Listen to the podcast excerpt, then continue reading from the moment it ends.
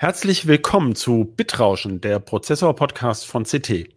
In unserer 21. Ausgabe sprechen wir über die neuen Apple-Prozessoren M1 Pro und M1 Max, die in den ebenfalls neuen MacBook Pro Notebooks mit 14 und 16 Zoll jetzt sehr bald zum Einsatz kommen. Gleich mehr. CT Bitrauschen. Der Prozessor Podcast vom Computermagazin Freaky. Hallo, mein Name ist Christoph Windeck. In dieser Ausgabe des Podcasts Bitrauschen spreche ich mit meinem Kollegen Marc Mantel über die neuen Apple-Prozessoren M1 Pro und M1 äh, Max oder Max. Ähm, erstmal Hallo an dich, Marc. Moin. Ja, diese neuen Prozessoren M1 Pro und Max, ähm, die ähneln dem M1, den hat Apple vor ziemlich genau einem Jahr eigentlich vorgestellt, ne? im MacBook Air zuerst, im Mac Mini, später dann im, äh, auch in iMacs, also in stationären Rechnern. Und das sind äh, von Apple selbst, also Apple Silicon, von Apple selbst entwickelte Prozessoren mit, mit, mit ARM.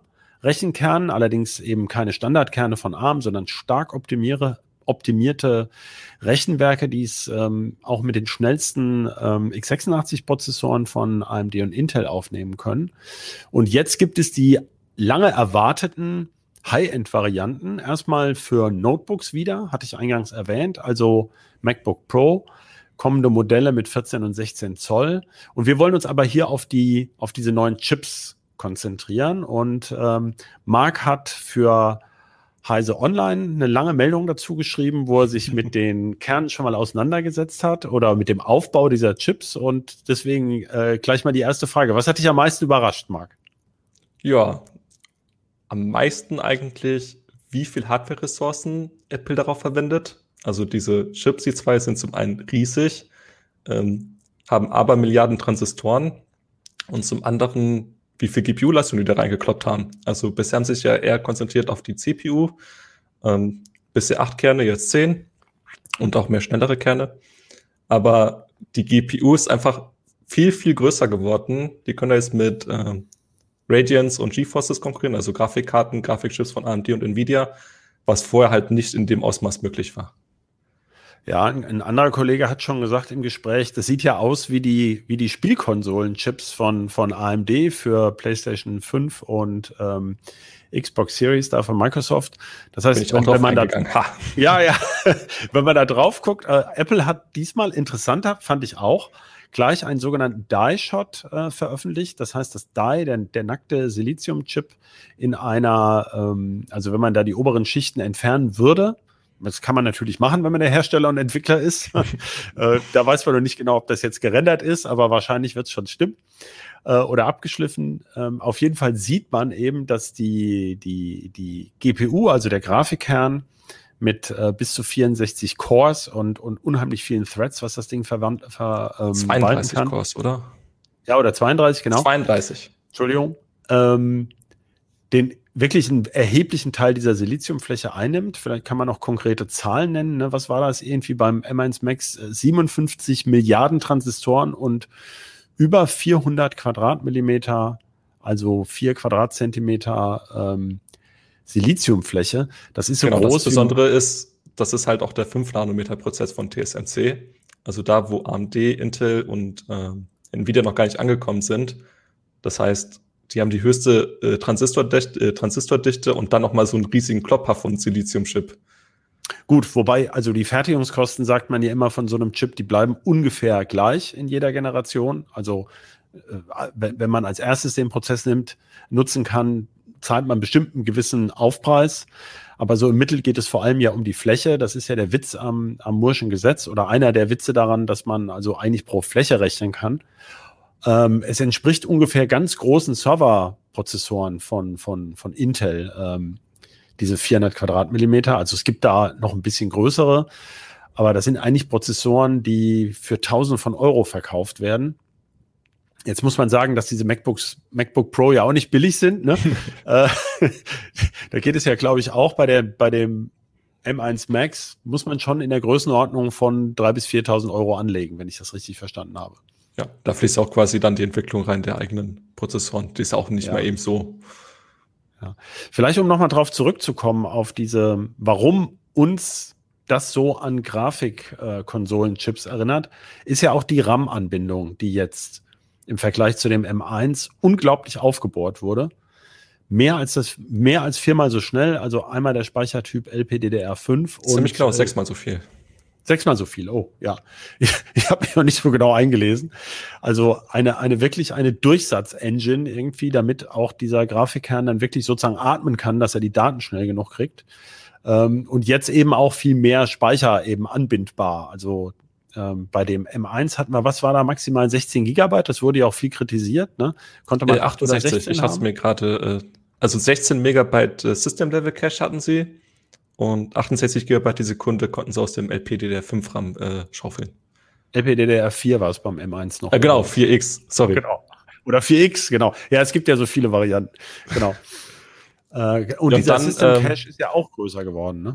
Ja, vermutet man. Äh, also wir haben ja, ja die Die-Shots und es sieht da definitiv größer aus. Ähm, Apple selbst Bei gleicher Fertigungstechnik, das heißt, dann wird er wohl größer sein, ja. Genau. Ähm, also man geht davon aus, doppelt und vierfach so groß verglichen mit dem M1. Ähm, das wären dann theoretisch bis zu 64 Megabyte äh, beim M1 Max. Und das wiederum ist ja relativ vergleichbar mit dem Infinity Cache, den AMD zum Beispiel verwendet. Ähm, in den Grafikchips jetzt RDNA 2, also Radeon RX 6000. Der ist ja quasi zur Beschleunigung da, damit sie nicht so einen krass hohen RAM-Durchsatz brauchen, ähm, sondern dass sie einfach damit ein kleineres Speicherinterface auskommen, beziehungsweise niedrigeren Taktfrequenzen. Ähm, ja, und so scheint das dann Apple auch so zu machen. Ja, also interessant, dass sie in diese Richtung gehen. Denn ähm, warum ist das überraschend? Ich meine, überraschend finde ich das persönlich, weil ja der Mac nun nicht als Gaming-Maschine bekannt ist. Das Spieleangebot für macOS ist ja bekanntermaßen sogar eher eingeschränkt. Und äh, insofern ist man so ein bisschen überrascht. Was, was denkst du, was wollen sie mit dieser gewaltigen Grafikpower? Also primär wahrscheinlich erstmal so Content Creation, also Videoschnitt, ähm, Bildbearbeitung ähm, voranbringen, also im eigenen Ökosystem. Sie haben ja dann auch die äh, D- und Encoder drin, jetzt vor allem für die eigenen Codecs äh, ProRes und ProRes RAW, äh, dann auch bis zu 8K. Äh, beim Max kann man nochmal eindeutig drauf eingehen. Sie haben da die doppelte Anzahl an den äh, D- und Encodern drin, also jetzt nochmal flotter. Und da scheint jetzt vorerst erstmal der Fokus drauf zu liegen. Ich persönlich fände es spannend, wenn sie nochmal so ein bisschen in die Gaming-Richtung gehen. Aber wie du gesagt hast, momentan ist da halt kaum was los. Bei Steam kann man zum Beispiel nach macOS sortieren, äh, was da so an Spielen da ist. Und das ist halt eher im Vergleich zu Windows mau. Ja, vor allem, ich meine, wir reden ja jetzt in dem, also der wirklich beeindruckendste Chip ist ja dieser M1 Max und wenn man den erst in Notebooks oberhalb von 3.000 oder 4.000 Euro kriegt, das ist ja nicht die klassische Spielergemeinde, die da ange, äh, angesprochen wird. Da muss man aber auch ansprechen, ähm, Apple selbst will sich mit der mobilen GeForce RTX 380 vergleichen, also deshalb vergleichbar so ein bisschen mit der 30, äh, 3060 habe ich gerade gesagt 3080 oder 380? Jedenfalls, ich meine nee, nee, 3080. 3080, genau. Ja. Also 3000er Serie der Nvidia genau. GeForce GTX. Und allein für solche Notebooks ähm, zahlt man ja auch schon deutlich über 2000 Euro, wo dann halt diese GeForce drin ist, wenn es dann hinhaut am Ende mit der Leistung. Also es sind ja bisher nur Apple-Benchmarks, eigene haben wir noch nicht. Und kann man natürlich erst nur das äh, davon ausgehen, was Apple selbst sagt. Klar, also gut, ja, wir reden ja jetzt, ja. tatsächlich muss man vielleicht nochmal betonen, wir reden jetzt ja erstmal nur über die Theorie, also wie ist der Chip aufgebaut? Wir sind ja auch ein Podcast für Chips, also nicht für Notebooks. Äh, das, das steht ja noch alles auf einem ganz anderen Blatt, wie sich, wie die Geräte sich wirklich verhalten. Da kommen ja noch weitere spa spannende Neuerungen dass Apple jetzt im Nachgang noch ein bisschen diesen High Power Mode äh, angekündigt hat, wo der, wo das, ähm, der Chip noch höher takten darf. Äh, zu Taktfrequenzen wissen wir ja bisher wenig. Ähm, äh, ob zum Beispiel diese CPU-Kerne jetzt nennenswert höher takten, das sah erstmal nicht so aus. Ne? Ursprünglich waren es so 3,2, 3,3 Gigahertz. Das ist ja deutlich weniger als AMD und Intel ähm, bieten. Allerdings sind die Chips ja trotzdem sehr leistungsfähig und die etwas niedrigere Taktfrequenz macht es ja auch möglich, eben mit dem Strom etwas effizienter umzugehen. Das ist auch Allerdings einer der großen Punkte, wo sie auch auf der Präsentation so hinterher waren. Ähm, so ein M1 Max, der ist halt im Bereich von 60 Watt, laut dieser Graphen.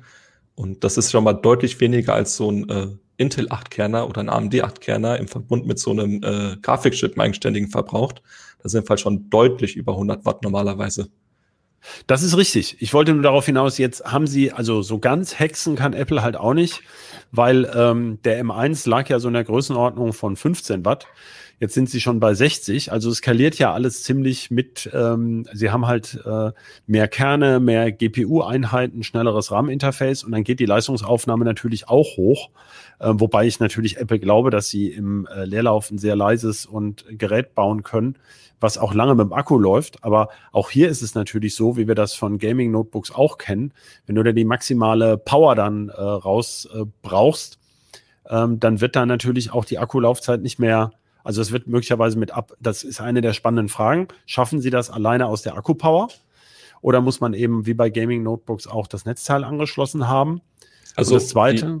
Die, die, die Maximalleistung wollen sie tatsächlich äh, auch im Akkubetrieb raushauen. Ja, das ist ja zum Beispiel schon ein Riesenvorteil, ne? Ja, also da, die, die waren auch nicht, äh, haben sich nicht darum gemogelt, äh, da mal den Fokus drauf zu legen, dass es auch im Akkubetrieb äh, Betrieb halt schon ordentlich Leistung hat. Klar, aber die Akkulaufzeit wird dann natürlich entsprechend kürzer sein. Ich meine, man kann genau. nicht gleichzeitig, genau, da kann man nicht, man kann nicht äh, 60 Watt aus dem Akku, aus einem 60 Watt Stunden Akku, kann man halt nur eine Stunde lang 60 Watt raussaugen, dann ist er leer. Das, genau. Ähm, nee, ich wollte noch mal auf diesen High Power Mode, dass Sie da schon gewarnt haben, dann würde man die Lüfter auch deutlicher hören. Natürlich, die Wärme muss auch da eben irgendwie weg bei, genau. bei Apple. Genau, weil das ist, man muss sich immer, ich wollte es nur mal deutlich machen, weil manche stellen sich so vor, die Geräte sind dann sehr leise und ich kann dann gleichzeitig super äh, 8K-Videos bearbeiten in voller Geschwindigkeit. Das wird möglicherweise nicht beides gleichzeitig eintreten, aber du kannst es eben mit demselben Maschine machen. Das ist ja auch schon mal cool. Genau. Also das wie beim normal bei den ersten M1 MacBooks wird es halt nicht mehr komplett passiv sein. Davon muss man, von dem Gedanken muss man sich verabschieden. Ja, klar, genau. Ja, stimmt. Ist gut, dass du es nochmal ausdrücklich sagst. Das ist ja immer wieder, es gibt ja immer wieder so Traumvorstellungen, aber man kann also schlecht so viel Leistung da reinblasen äh, und sie die Wärme nicht wieder rauslassen. Ja. Ja, Speicheranbindung hatten wir schon gesprochen. Also LPDDR5 ähm, hört sich neuer an, als es ist. Ne? Wir hatten also letztes Jahr gab es schon, glaube ich, ähm, Samsung hat in dem Galaxy S20 war es ja dann 2020, nehme ich an, auch schon LPDDR5 Mobilspeicher ja. verwendet. Also das ist gängige Technik sozusagen, wurde bisher halt wenig genutzt. Ähm, das ist kein Hexenwerk, wie sie das da machen. Interessant Aber es ist, gibt jetzt halt die größeren Chips, ähm, dass sie halt auf 64 Gigabyte gehen können.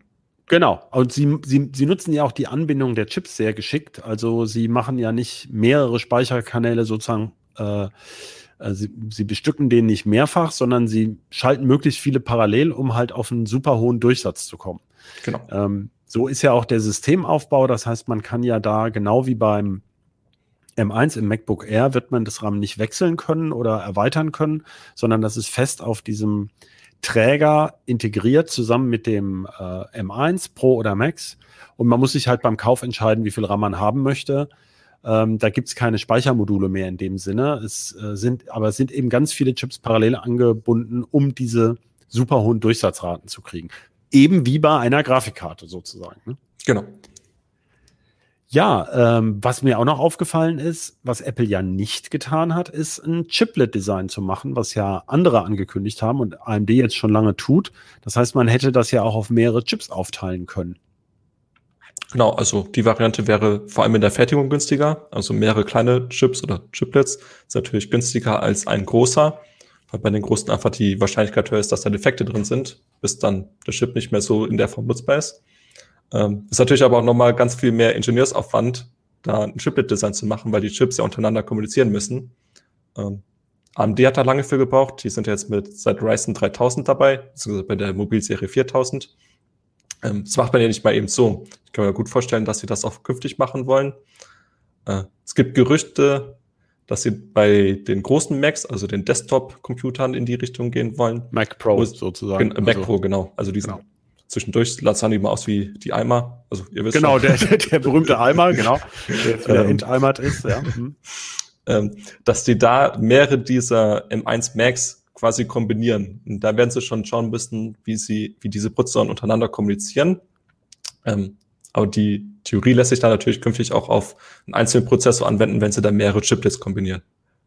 Ja, spannend wird es dann sein beim Mac Pro, wenn man da erweiterbares RAM haben möchte, wie man das dann macht. Ja, aber da, da gibt's ja auch schon Ansätze, dass man dieses LPDDR5 quasi wie einen Cache nutzen kann und trotzdem zusätzliche Module dran steckt. Also da sind ja auch Mischformen möglich. Aber das ist ja alles Zukunftsmusik. Ähm, äh, spannend finde ich ja hier eben die Designentscheidung, denn äh, ich habe noch mal reingeguckt. Äh, ähm, für den M1 hatten sie damals gesagt, äh, mit seinen ähm, acht GPU-Kern, dass der sowas wie 2,6 Teraflops hat. Ähm, ich weiß jetzt nicht mehr, ist jetzt auch egal, ob ist einfache richtig. Genauigkeit oder doppelte.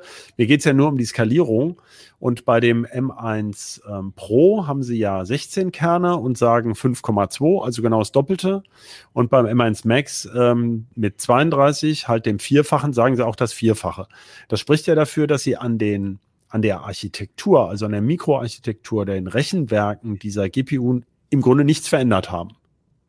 Genau, also anscheinend haben sie jetzt den Fokus erstmal drauf gelegt, das Ganze nach oben zu skalieren. Ähm, vielleicht haben ja. sie ein bisschen was an Taktfrequenzen ge gewurstelt. Ähm, bei der Na gut, GPU. aber dann würde es ja auch nicht genau in dem Faktor skalieren. Also wenn sie das machen würden, ähm, also eigentlich sieht es so aus, als würden sie es exakt Stimmt. so beibehalten. Also die Und haben halt an, an Zusatzlogikblöcken ein bisschen gearbeitet, also jetzt zum Beispiel die D- und Encoder, aber jetzt rein CPU und GPU scheint relativ ähnlich zu sein dann einfach nur konzentriert, dass sie das quasi nach oben skaliert bekommen, dass wenn sie da die GPU vervierfachen, also die Anzahl der Rechenkerne, dass auch alle Rechenkerne genug äh, Daten bekommen. Ähm, das macht, macht man ja nicht mal eben so. Ähm, da fließt ja, klar, dann also die Speicheranbindung muss eben auch wachsen, sonst bekommt der einzelne Kern einfach nicht schnell genug die Daten und dann kann ich die Rechenleistung auch nicht nutzen. Klar. Genau. Das ja. scheint ja jetzt der Fokus gewesen zu sein. Vielleicht kriegen wir dann im nächsten oder übernächsten Jahr dann wieder schnellere, tolle Rechenkerne. Äh, mal schauen. Ja, so wie das TikTok-Modell, was Intel eigentlich machen wollte. Ne? Ja, vor vielen Jahren mal. vor vielen Jahren mal. Äh, und was dann AMD im Grunde gezeigt hat, wie es geht. Ähm, auch durch das Chiplet-Design. Ne? Da kann man vielleicht auch, man hat eine klare Schnittstelle zwischen Teams und ähm, also zwischen Entwicklerteams und kann sagen, naja, macht ihr mal eure Kerne und ihr macht da eure ähm, euren, euren IO-Chip ist es ja erstmal. In Zukunft vielleicht ja auch Grafik. Ähm, ich finde das sehr spannend, dass sie eben nicht die einzelnen Units jetzt erstmal optimiert haben, obwohl da ein Jahr dazwischen lag. Also das ist ja so ein bisschen, also man hat schon den Eindruck, Apple kocht zwar gut, aber auch mit Wasser. Also sie machen das Erwartbare auch so ein bisschen auf, auf Sicherheit gestrickt. Es ist ja, also ich glaube, da gehen wir beide davon aus, es ist ja tendenziell schon einfacher, mehrere Einheiten vom gleichen Typ auf einen Chip zu nageln, also innerhalb der Grenzen die das Design so hat, ja. als jetzt so einen neuen Kern zu entwickeln, der schneller ist, ähm, wo dann wieder möglicherweise alle möglichen Probleme auftreten. Ähm, stimmst du dem zu? Klar, also ähm, jetzt beides auf einmal zu machen, ist natürlich ein gewisses Risiko. Also neue Kerne und dann noch größer skaliert. Ähm, letztendlich, Apple ist ja quasi nicht hauptberuflich ein, ein CPU- oder GPU-Entwickler. Das ist ja quasi das, was auch so tendenziell eher nebenbei läuft. Ähm, ja, aber sie haben da ja über, über zehn Jahre diese Abteilung ja auch ja, ganz klar. systematisch also, aufgebaut. Also das haben sie. Also mich wundert es nicht, dass sie da auf jeden Fall erstmal so den sicheren Weg gehen und schauen, wie nimmt der Markt das überhaupt erstmal an? Ähm, und wie läuft ja, das gut, alles? Spannende Frage, die du aufwirfst, genau. Also ich meine, so ein ähm, also zum Beispiel sind sie ja offenbar diese Sachen mit, äh, kann man da drauf auch Windows installieren oder sowas? Das interessiert sie ja offenbar nicht. Ne? Das haben sie ja nicht weiter irgendwas zugesagt, das spielt ja gar keine Rolle mehr. Das kommt ja in der Apple-Kommunikation gefühlt gar nicht mehr vor. Also, ja, also sie pushen jetzt auf jeden Fall sehr stark das eigene Ökosystem. Ähm, klar. Ja. Auch mit den Codecs. Sie gehen ja explizit darauf ein, hier macht ProRes, das ist das Geilste. Ich glaube, äh, AV1 zum Beispiel haben sie gar nicht erst erwähnt. Das ist zum Beispiel in der Windows-Welt ähm, so der heiße Scheiß momentan. Äh, also als wo, Videocodec sozusagen. Genau, wo, wo Google ja. zum Beispiel drauf geht mit YouTube. Ähm, haben sie gar nicht so gesagt zum Beispiel. Aber das kann man ja im Nachhinein natürlich auch konvertieren in diese Formate ja. sozusagen. Es geht ja für diese professionellen Videonutzer, ähm, die ja viel mit, mit Apple-Maschinen arbeiten, die brauchen ja erstmal einen Workflow sozusagen aus der Kamera ähm, bis hin zum, zum fertigen Video. Wenn das dann mal gerendert ist, kann man das ja relativ leicht ähm, in andere Formate transkodieren. Zum Teil macht das ja YouTube zum Beispiel sowieso selber. Ich meine, denen ist es ja relativ wurscht, was du da hochlädst. Ähm, die müssen das ja eh für alle möglichen Gerätegrößen äh, transkodieren die das ja in weiß Gott wie viele Formate, ja. damit das dann entsprechend angepasst wird. Also da geht es ja eher sozusagen um den Workflow oder du musst dich ja eh irgendwie entscheiden in deiner Plattform. Du hast ja auf der Apple-Plattform typischerweise die macOS-Version von einem Programm. Ähm, und äh, damit arbeitest du dann halt sozusagen, würde man sich ja gut überlegen, ob man, also welche Standardeinstellungen äh, man da nimmt. Also das finde ich jetzt gar nicht so beeindruckend, dass man da was anderes macht. Ähm, aber klar, du hast schon recht. Also sie, sie, äh, sie sagen da sehr, nehmt doch unsere nehmt doch unsere Formate und wir optimieren dann sozusagen den Software-Stack dafür, sodass die Beschleuniger auch benutzt werden. Ne? Natürlich pushen die dann auch äh, Metal damit weiter, also ihre äh, API. Ähm, OpenGL, also glaube ich. 3D, ähm, 3D-API, mit der man 3D-Programme genau. schreibt, ja.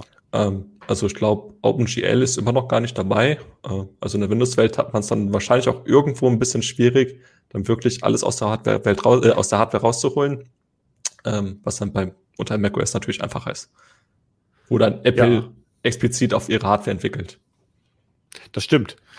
Ja, also es, es zielt mehr auf ein, ein immer geschlosseneres ähm, Ökosystem, wo dann alles hoffentlich reibungslos funktioniert, aber wo man auch so ein bisschen auf die, ja, man auf die Apple-Denkweise einsteigen sollte. Also man sollte wahrscheinlich nicht versuchen, das Ganze gegen den Strich zu bürsten und dann unbedingt ähm, mit irgendeinem anderen Codec äh, arbeiten zu wollen. Da werden sich dann diese Beschleunigungswirkungen dann nicht so entfalten können. Ja. Da können wir vielleicht auch nochmal drüber reden. Ich frage mich jetzt, warum gerade acht Kerne? Also äh, im Grunde ist es ja, ein, also nur der Vollständigkeit halber sind es zwei Zehn-Kerne.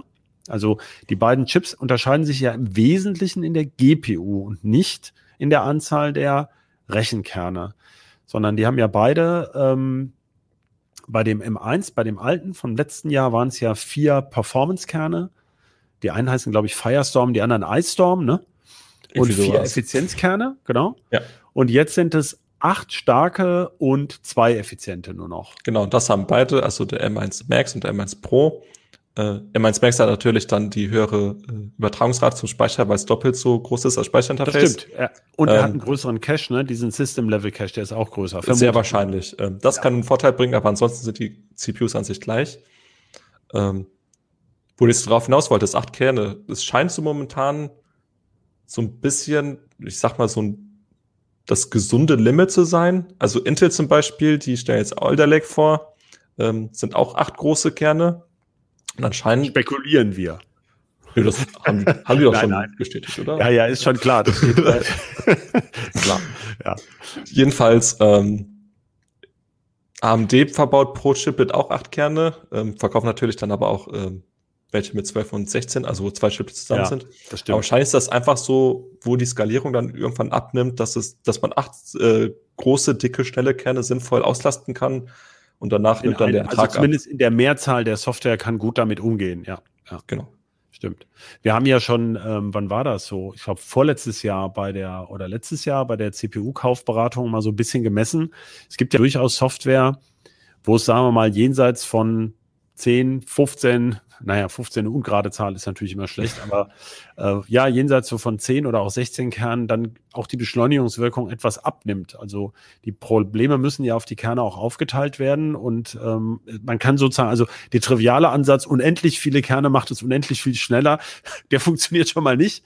Und irgendwo gibt es da so eine Grenze. Vielleicht geht das aber auch im Laufe der Jahre noch weiter nach oben, je besser die Programmierer mit der Skalierung klarkommen, oder? Ist anzunehmen. Äh jetzt die Entscheidung, warum Apple genau auch, Acht nimmt, vielleicht auch einfach, ähm, um die Fertigungskosten in den Griff zu halten. Ich meine, so 430 Quadratmillimeter, die spekuliert werden beim M1 Max, sind jetzt auch nicht so trivial. Ähm, und irgendwann müssen sie halt sich eine Grenze setzen und sagen, so und nicht größer, damit wir das Ding noch bezahlen können in der Produktion. Naja, aber wenn ich die riesige Fläche dieser GPU sehe, da wäre ja schon Platz gewesen. Also man hätte ja ähm, durchaus auch noch mehr CPU-Kerne. Also die sind ja im Vergleich dazu gar nicht sonderlich groß. Also ich finde es schon interessant, dass sie genau diese Aufteilung gewählt haben. Was jetzt ein bisschen blöd ist, dass ich dafür kein Argument liefern kann. aber ich finde es irgendwie interessant, nicht nur weil es zwei hoch drei Kerne sind, naja gut, aber ähm, äh, ich finde es interessant, dass sie da gar nicht, also dass die CPU-Kerne so hinten runterfallen quasi, dass man sagt, ja, du hast hier ein deutlich teureres Gerät, aber es hat genauso viele CPU-Kerne wie das andere. Ja gut, deswegen äh, habe ich auch dann am Ende geschrieben, im Prinzip baut äh, Apple eine CPU um eine GPU, nicht mehr andersherum, ja. wie das lange der Ansatz war. Genau. Also ich finde das schon, ich finde das wirklich sehr interessant. Und vielleicht liegt hier irgendwo auch der Grund, warum ähm, Apple unbedingt einen eigenen Chip entwickeln wollte. Denn so ein Chip, also obwohl es ja natürlich diese Kombination aus, äh, ist das nicht so, dass diese Spielkonsolen-Dinger auch acht Kerne haben? Nee, die haben 16, ne? Nee, die haben acht. 16 die Threads. Die haben auch acht, mit, genau. Genau, acht, 16 ja. Threads, genau. Ja. Und ähm, ja, aber genau so einen Chip bieten eben derzeit zumindest weder AMD noch Intel an. Ne? Mit so einer starken GPU und dann im Vergleich dazu so wenigen CPU-Kernen.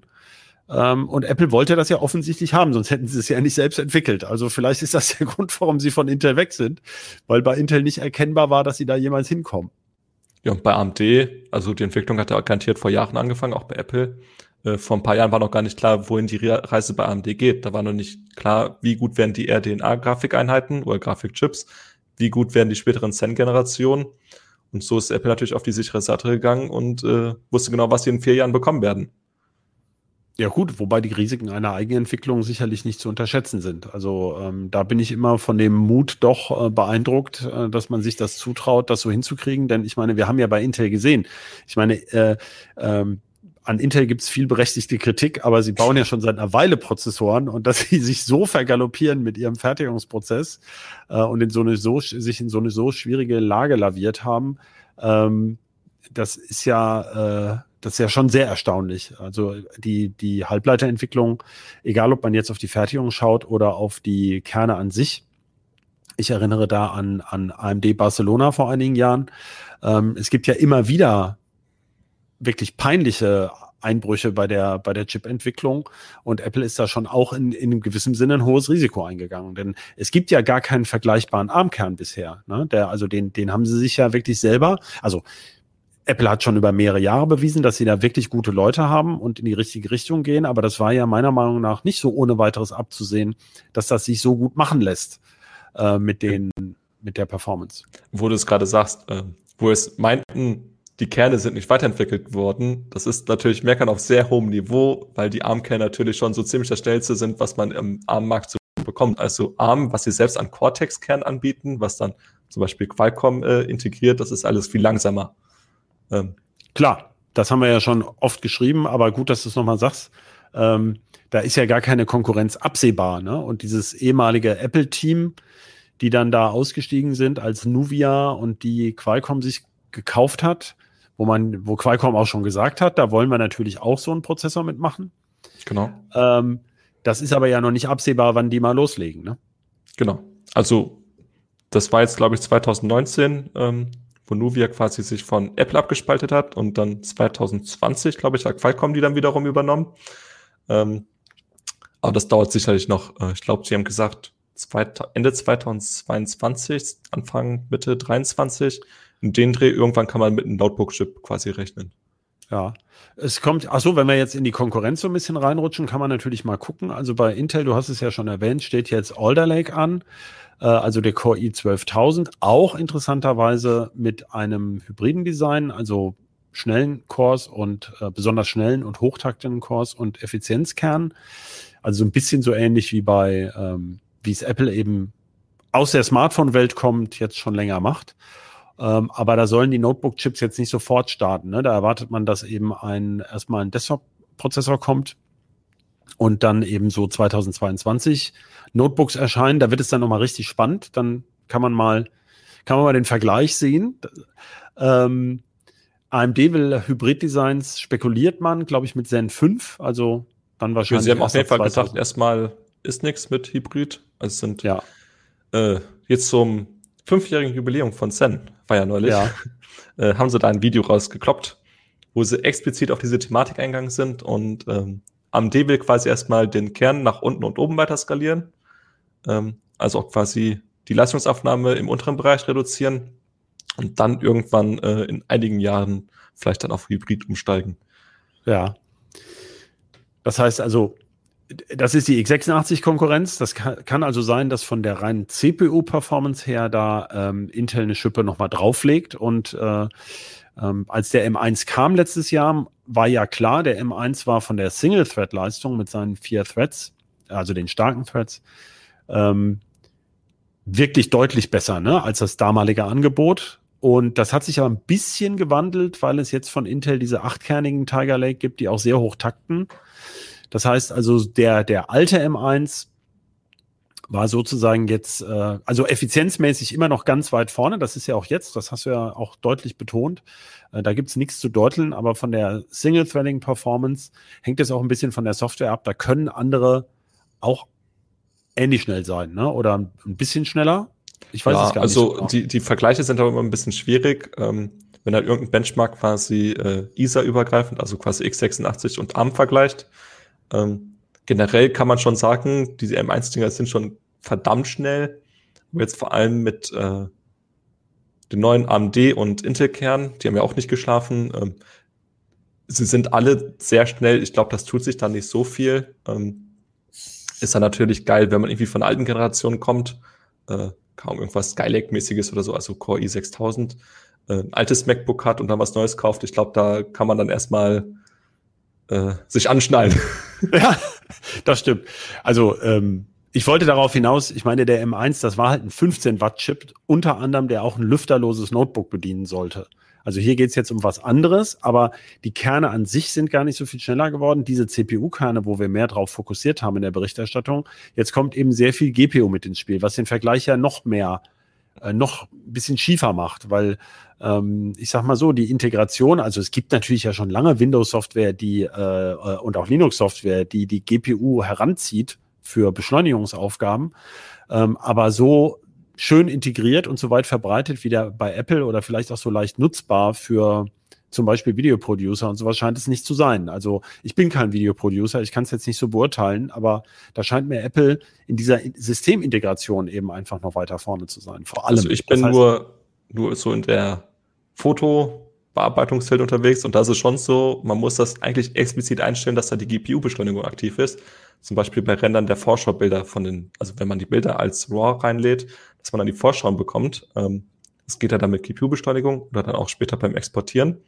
Und bei Apple, wenn das alles von, von der eigenen Firma kommt, können sie natürlich sagen, hier direkt von Anfang an an, der Nutzer, die Nutzerin muss nichts mehr machen, ist dann halt direkt, ich schalte das Ding ein und es ist einfach schnell, ist dann schon eine coole Nutzererfahrung. Klar, klar. Ja, das war schon ziemlich ausführlich, ähm, dafür, dass das Gerät noch gar nicht auf dem Markt ist. Muss man ja vielleicht nochmal betonen. Äh, schauen wir mal, ob ähm, if it's living up to expectations, also ob es die Erwartungen erfüllt, wenn es dann mal, äh, wenn es dann mal da ist, wie das so läuft. Falls es nicht äh, so läuft, ne? dann hat man ein gutes Thema für ein weiteres Betrauschen. Das stimmt, genau. Ja, und die Spannung steigt, also wie AMD und Intel dagegen halten oder auch ähm, wie Windows 11 vielleicht in Zukunft oder neuere Notebooks mit Windows 11, die äh, Rechenbeschleunigung gleich mehr mit einbinden. Vielleicht nochmal die Erinnerung dran, Intel arbeitet ja auch an einer eigenen GPU, die dann 2022 endlich starten soll. Also, Eigenständige ähm, GPU. GPUs machen sie ansonsten schon lange. Ja, das stimmt. An einer ähm, oder einer neuen Generation von GPUs, die auch in diese Leistungsordnung, Größenordnung irgendwann mal vordringen sollen. Das heißt also, diese, dieser GPU-Teil ähm, wie du gesagt hast, AMD hat es, glaube ich, 2011, also wirklich jetzt zehn Jahre her, mit der, mit der Heterogeneous System Architecture ja vorhergesagt und lange daran rumgeholpert im Grunde, weil das in der, weil die Software einfach nicht beisammen kam. Äh, und jetzt scheint es so allmählich so weit zu sein, dass diese Beschleuniger eingebunden werden. Bei Smartphones ist es ja auch schon eher so. Ich meine, beim Smartphone filmt man einfach so in 4K und das klappt dann. Ähm, das kann ja so 200 Milliwatt. Schon die KI, äh, KI-Teile besser eingebunden. Das ist ja das, das auch, worauf sie, genau, genau. Wo sie drauf rumreiten. Ähm, ist natürlich ein bisschen Marketing, aber es ist auch schon ziemlich cool, was da so ein kleines Smartphone an Bildern rauskloppt. Also so ein Pixel oder iPhone sind jetzt quasi die, die Vorreiter, was sie dann Bildnachbearbeitung schon von sich aus machen. Ähm, da funktioniert schon sehr gut. Ja gut, nun muss Microsoft auf Smartphones ja bekanntermaßen nicht mehr so eine große Rücksicht nehmen in der Softwareentwicklung, nachdem die eigenen Anläufe so gescheitert sind. Vielleicht ist das eben auch ein Fehler gewesen. Also wer weiß. Aber wir wissen ja zum Beispiel auch nicht, ob die Leute das von einem Desktop-Betriebssystem so erwarten, dass es das so kann. Ähm, aber sicherlich ist da Apple in einer guten Position, diese, diese Software-Know-how eben auch auf dem ähm, Desktop- bzw. Notebook-Betriebssystem, also macOS, ähm, entsprechend dann einzubauen und die ganzen Beschleuniger, die vorhanden sind, auch wirklich gescheit zu nutzen, so dass man ähm, da nicht selber erstmal von Hand irgendeinen Quatsch einstellen muss, von der dann komisch bezeichnet ist und den man nicht kapiert, sondern dass es eben gleich funktioniert einfach und auch wirklich einen sichtbaren Vorteil bringt. Ja. Okay. Fällt dir noch was ein zum M1? Also, was man so, was dich überrascht hat? Hm, ich glaube, wir waren schon ziemlich gut dabei. Ja, genau. Also, sehr spannender Chip. Und äh, auf jeden Fall wird der, der Wettbewerb immer spannender und wir warten dann mal auf die fertigen Geräte. Da wird man dann ja in CT und Mac and I und bei Heise Online, Heise Plus überall sicherlich was lesen, wenn wir die Testgeräte dann haben und auch ausprobieren können. Ja, damit sind wir am Schluss. Vielen Dank an dich, Marc. Gerne. Und ähm, vielen Dank an unsere Zuhörerinnen und Zuhörer. Äh, Nochmal die Erinnerung, unter bit-rauschen.ct.de können Sie uns gerne Mails schreiben mit Anregungen oder auch Kritik. Und ähm, danke auch an unseren Producer Michael und damit verabschieden wir uns von ihm. Tschüss. Ciao.